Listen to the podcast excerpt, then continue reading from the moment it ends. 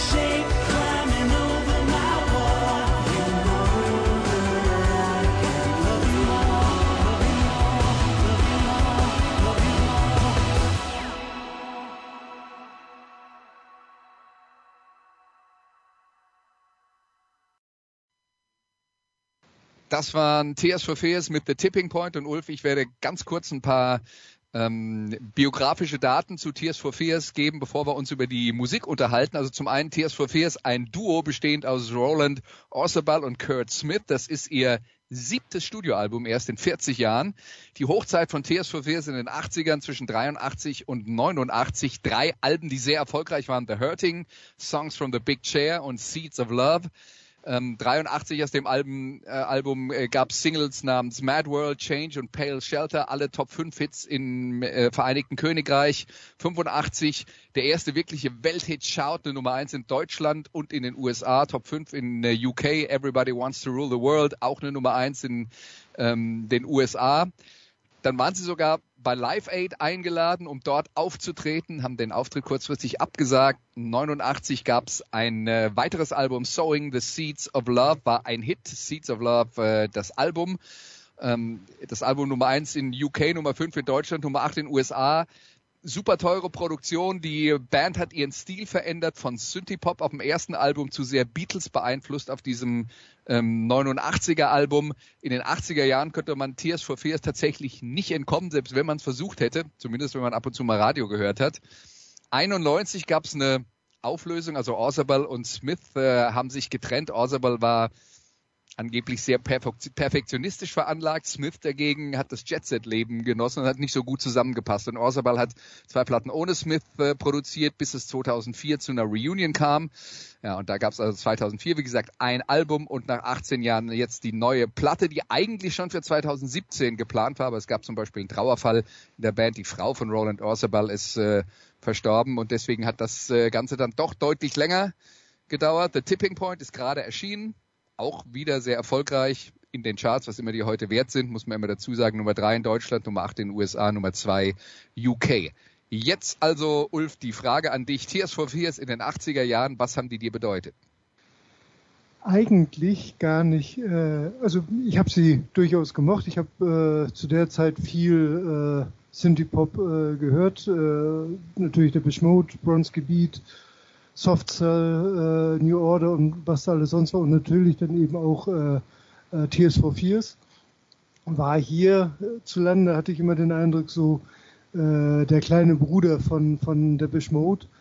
Wenn man tatsächlich äh, das Ganze weltweit anguckt und den größten Markt anguckt, äh, die USA, da war Tears for Fears, also Songs from the Big Chair, das Album eben mit Everybody Wants to Rule the World und Shout, war in den USA erfolgreicher als jedes äh, Album von, von der Mode. Es war ein Wahnsinns äh, äh, eigentlich. Und äh, ich fand sie immer schon, schon sehr spannend. Es, es war halt auch bei mir so, äh, gerade so die, die Zeit, ich war in der Pubertät, ähm, hatte so einen gewissen Hang äh, zum Gothic-Bereich, zum, zum Groove-Design und da passte, also Tears for Fears war so, so ein bisschen das, das, das Brückenglied, um vom Pop so langsam dahin zu gleiten, weil die Texte ja durchaus, äh, gerade von The Hurting, gerade solche äh, Songtexte wie Mad World, äh, nun nicht unbedingt äh, super positiv waren. Also äh, es wird dort ja äh, viel, also die Texte sind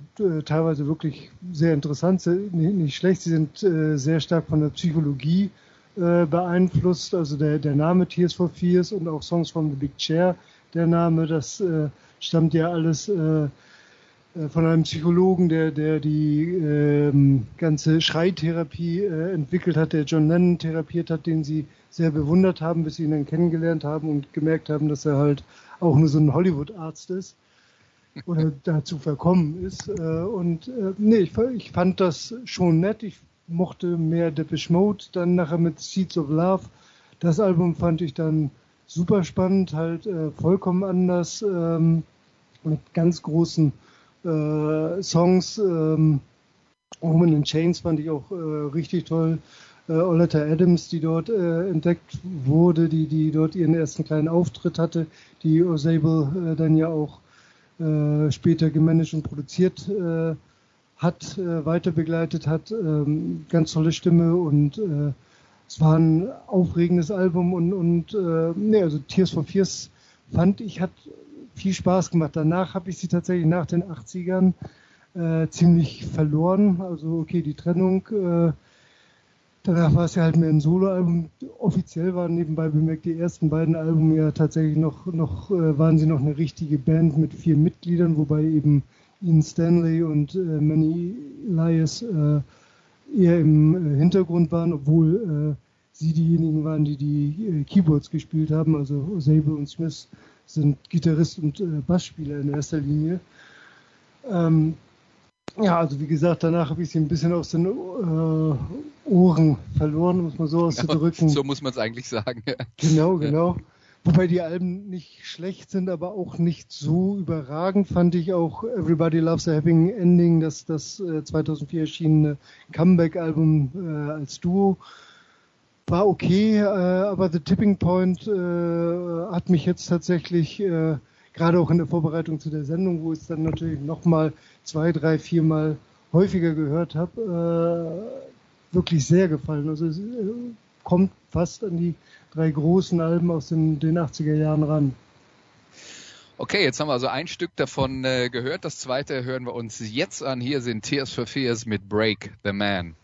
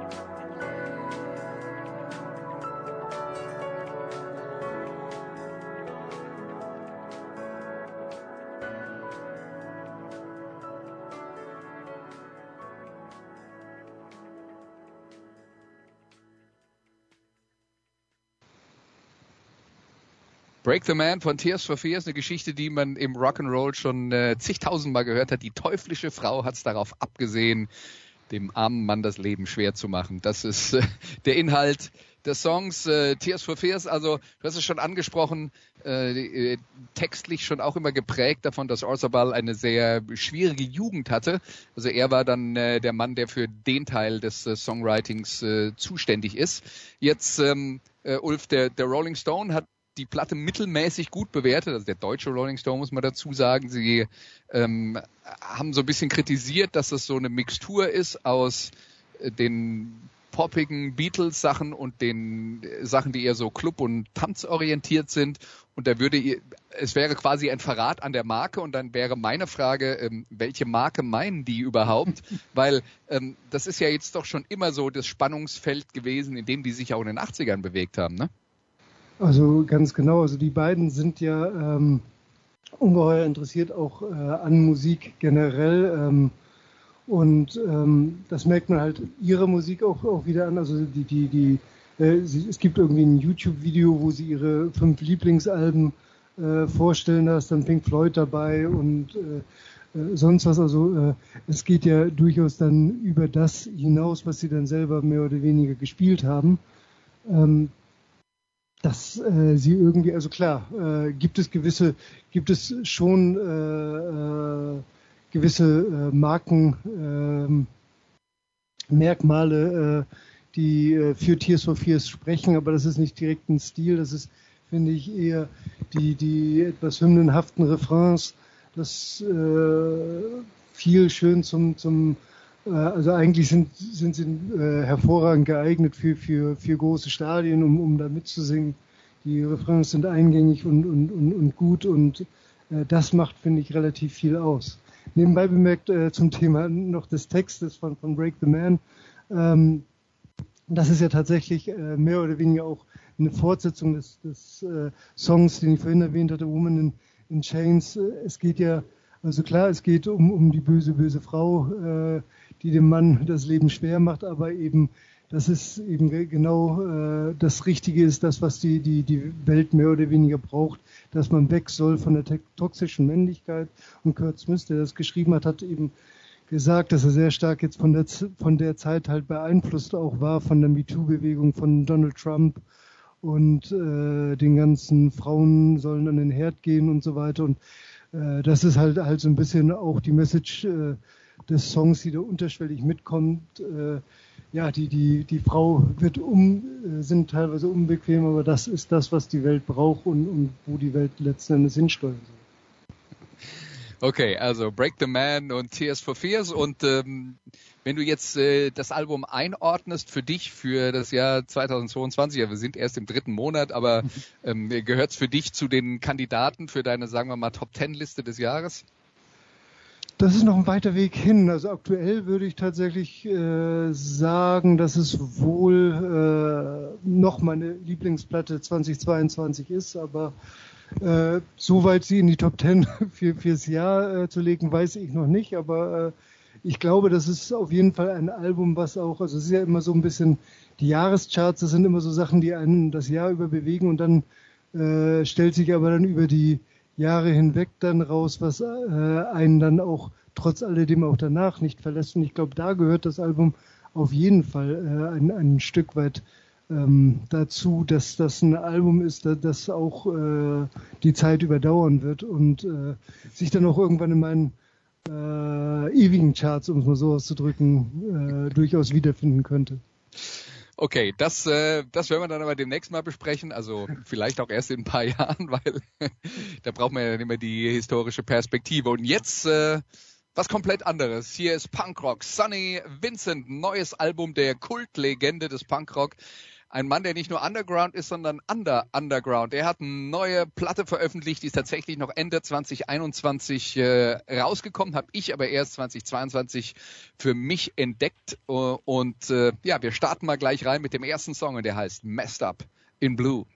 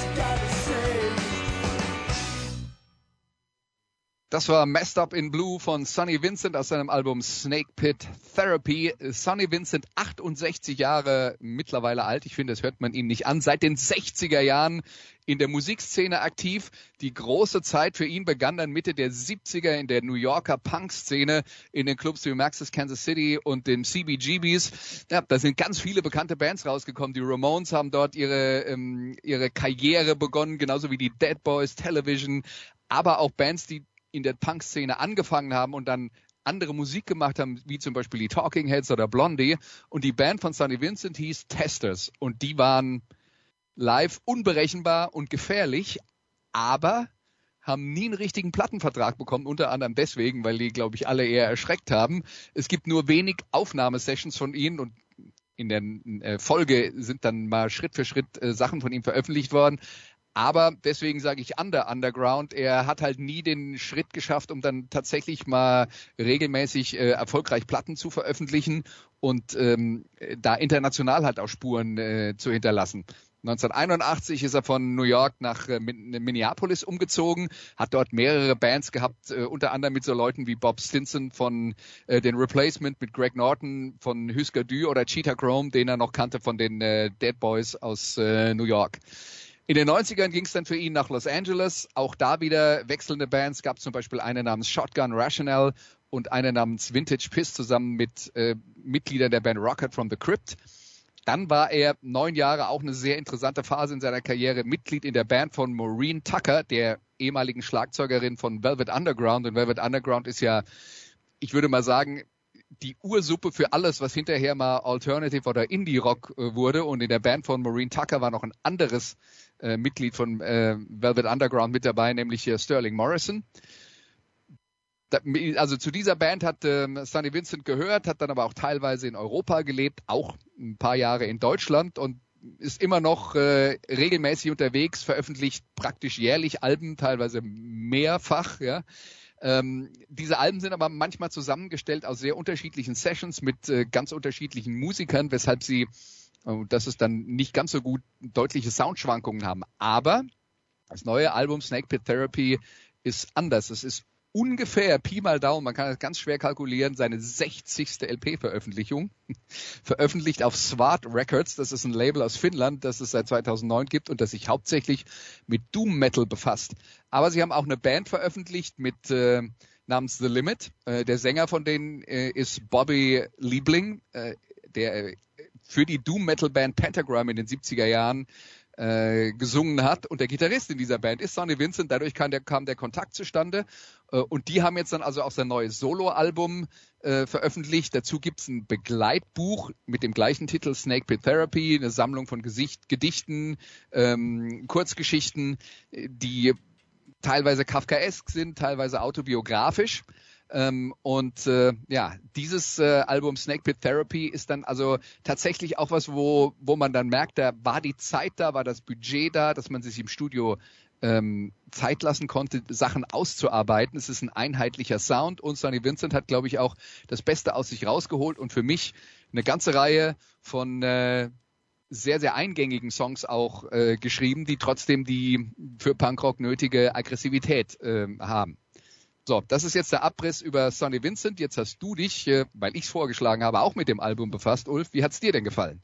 Ach äh, gut, also ähm, sehr, äh, für mich sehr, also ich, ich kannte ihn vorher überhaupt nicht, habe natürlich dann dementsprechend auch ein bisschen was gelesen. Äh, interessante Persönlichkeit, ganz, ganz äh, ohne Zweifel, interessantes Interview irgendwann äh, gefunden, dass er auch tatsächlich eben in der Minneapolis-Zeit tatsächlich sogar mit meinem großen Freund Prince äh, Kontakt äh, hatte, äh, sehr faszinierend.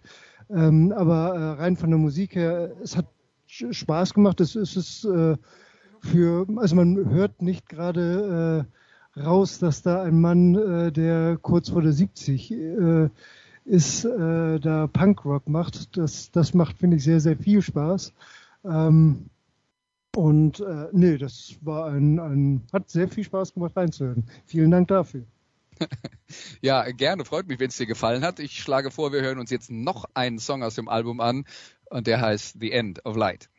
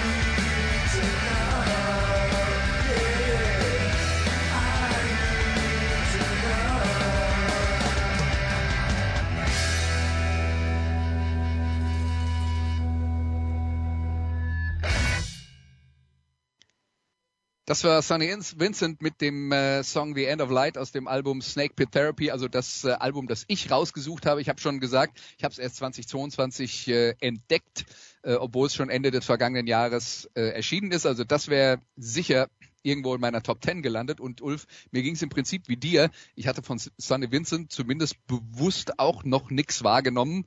Ähm, ist aber auch äh, immer wieder toll, dass man äh, auch wenn man sich schon seit 40, 50 Jahren intensiv, 50 ist jetzt übertrieben, aber 40 Jahren intensiv mit äh, Musik befasst, dass man immer noch Sachen äh, entdecken kann, die sogar zu einer Zeit entstanden sind, als man sich schon intensiv mit Musik befasste. Also äh, mit der mit der Punk-Szene von New York habe ich mir ja schon sehr häufig befasst und alle Bands, die da ähm, äh, die da damals mit dabei waren und die ich vorhin auch aufgezählt habe, die sind ja quasi Weltkulturerbe.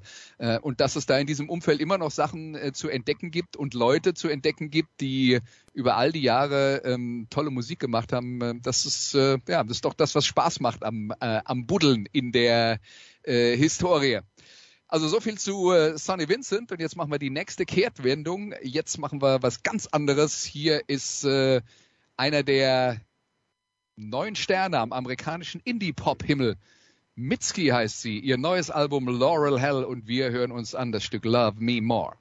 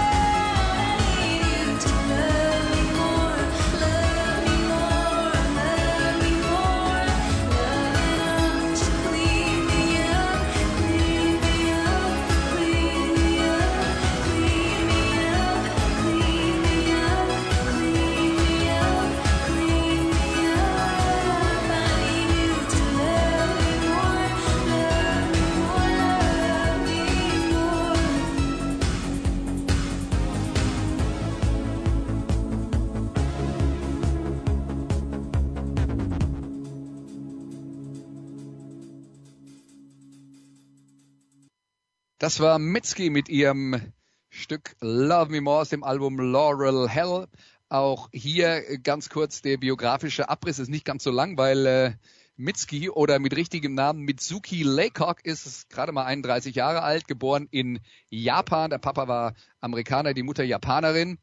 Äh, der Vater als Diplomat sehr viel unterwegs. Ähm, Mitsuki ist dann also auf der ganzen Welt rumgekommen, ganz viele äh, Umzüge auf der ganzen Welt quasi aufgewachsen. Musik macht sie seit 2012 aktiv, äh, hat erst zwei piano-basierte Alben aufgenommen, hat aber auch mit anderen Musikrichtungen experimentiert, hat äh, vorübergehend auch in einer Prog-Metal-Band gesungen.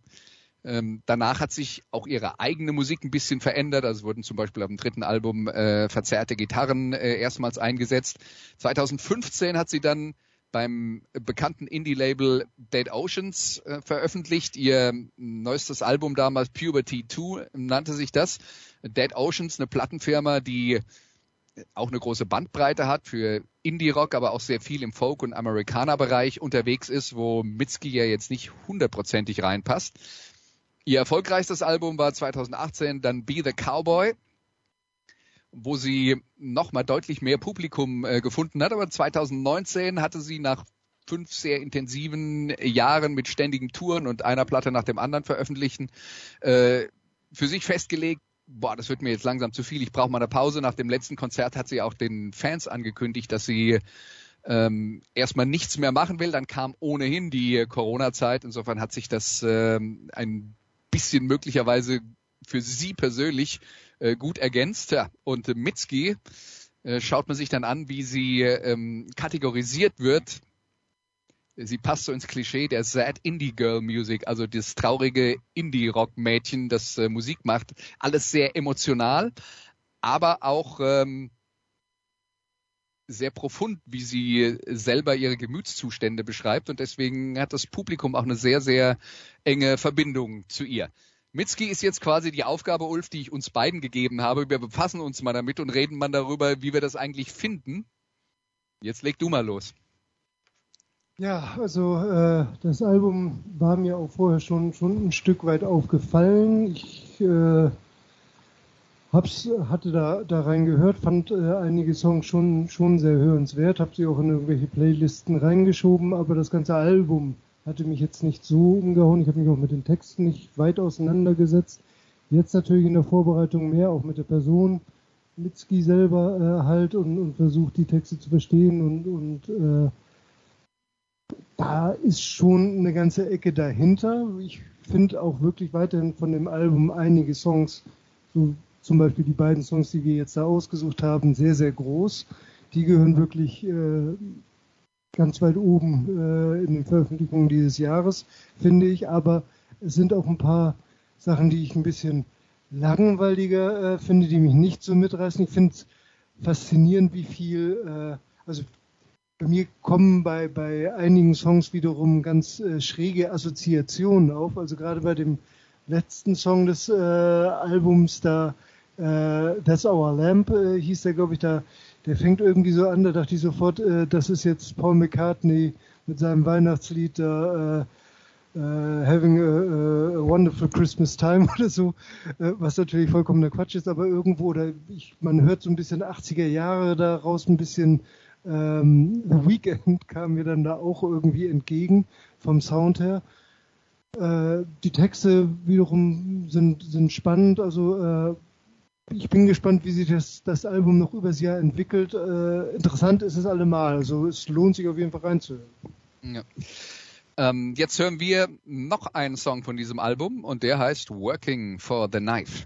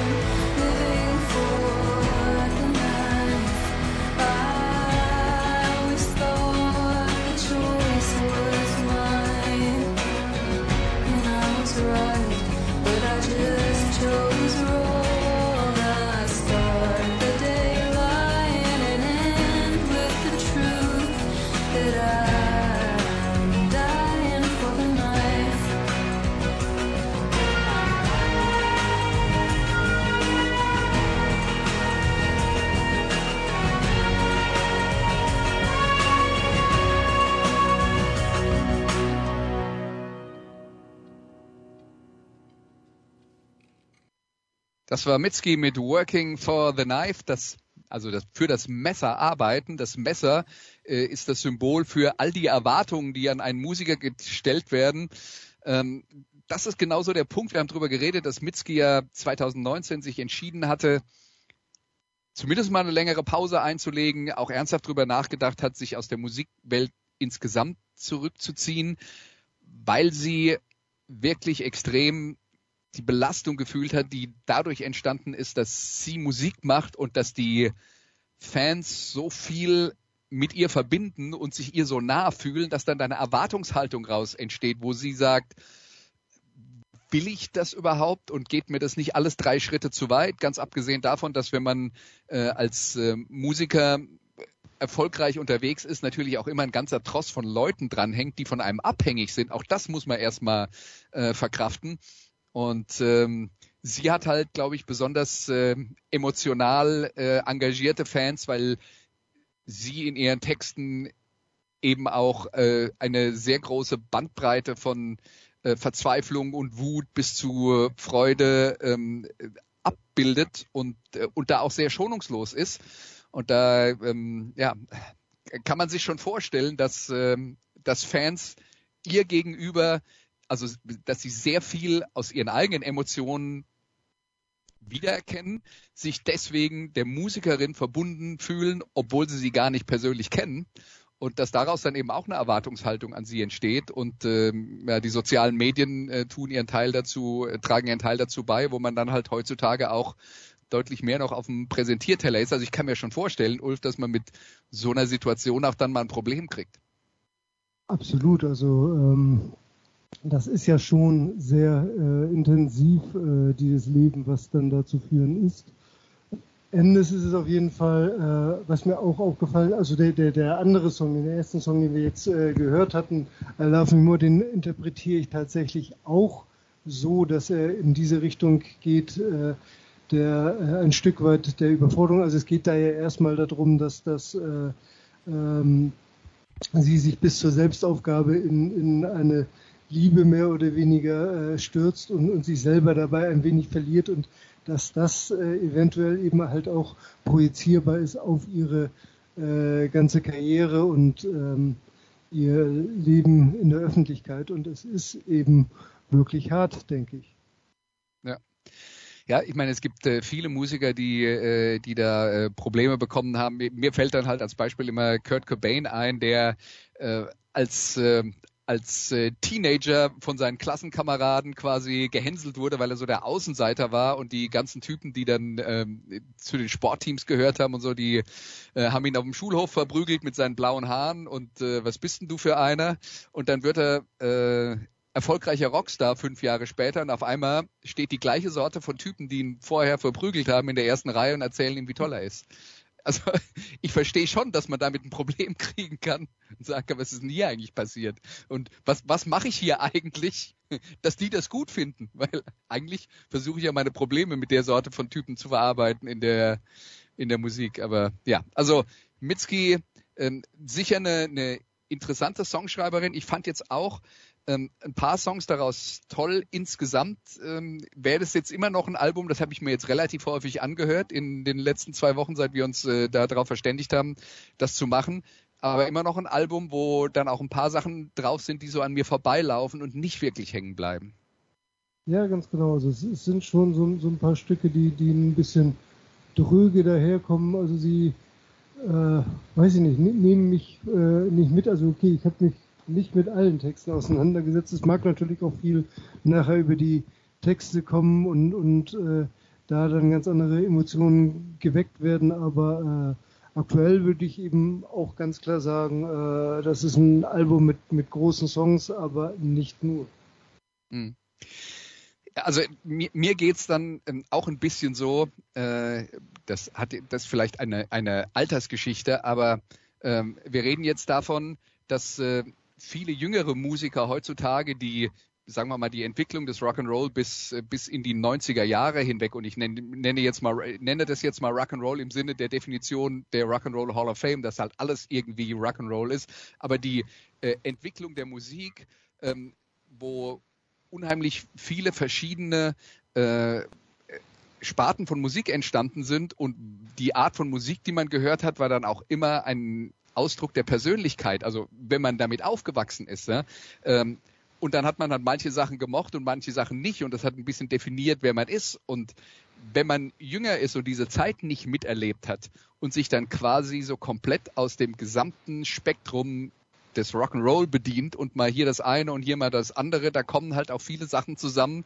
wo ich dann noch zusammenzucke und sage, äh, darf man das alles in einen Topf werfen? Und es ist nicht das eine, äh, äh, das Gegenteil von dem anderen, ist vielleicht dann mein persönliches Problem, weil äh, ich glaube, viele jüngere Leute sehen das halt einfach als eine unglaublich große Palette an Möglichkeiten, äh, Kunst zu produzieren und sie nutzen alles davon. Ja, ich glaube auch, dass es durchaus äh, stärker bei uns in unserer Generation äh, so ist, dass man noch dieses äh, Spartendenken hat. Also das merkt man gerade auch an, an vielen äh, Musikgruppen, auch bei Facebook oder sowas, wo dann eben, was weiß ich, dann hast du die, die Rock-Fraktion, die, die halt sagt, dass Rap keine echte Musik ist und dann versuchst du sie zu erinnern, dass das vor nicht allzu langer Zeit halt auch über Hard Rock und Heavy Metal gesagt wurde und dass das letzte oder eben äh, vor noch etwas längerer Zeit dann über die Beatles gesagt worden ist und, und äh, das Schubladendenken verschwindet, denke ich schon ein Stück weit, aber es hatte natürlich auch, also die, dieses Definieren durch Musik hat natürlich äh, auch was für sich und das, das wird äh, schwieriger. Also man, man äh, muss halt dann schon seinen eigenen Weg finden und das ist irgendwie alles ja, es alles, wird alles. schwieriger zu der Szene dazu zu gehören, wenn alles ja. irgendwie geht. Ne? Ja, ganz genau. Okay, gut. Das war Musikradio 360 für heute. Vielen Dank an äh, Ulf Nordwig, der sich die Mühe gemacht hat, äh, sich auch ein paar Sachen anzuhören, mit denen er sich vielleicht sonst nicht äh, befasst hätte. Äh, äh, danke nochmal dafür und ähm, weil du das jetzt gemacht hast, könnte es sein, dass ich dich demnächst wieder frage irgendwann mal. Sehr gerne. Und, also und nochmal der, der, Hinweis darauf, äh, äh, Ulf Nordwig auch zu finden bei äh, Facebook, wo er wie gesagt, regelmäßig auch neue Musik, die ihm gefällt, äh, vorstellt. Falls ihr da Lust habt, sind auf jeden Fall immer interessante Empfehlungen mit dabei. Ansonsten dann nochmal vielen Dank an äh, alle Hörer, dass ihr äh, bei uns seid und bleibt uns treu bis nächste Woche hier bei Musikradio 360. Bis dann. Tschüss. Das waren die Daily Nuggets auf sportradio 360.de. Ihr wollt uns unterstützen? Prächtige Idee! Einfach eine Mail an steilpass at sportradio 360.de schicken und ihr bekommt alle Infos. Und versäumt nicht die Big Show. Jeden Donnerstag neu.